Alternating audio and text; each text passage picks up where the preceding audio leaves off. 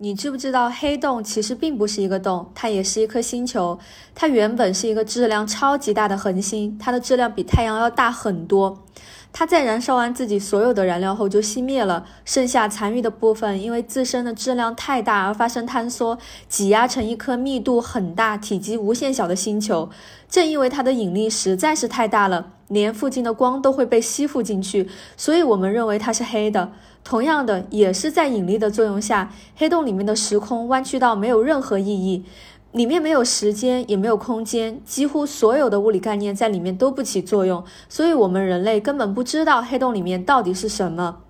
这就是黑洞。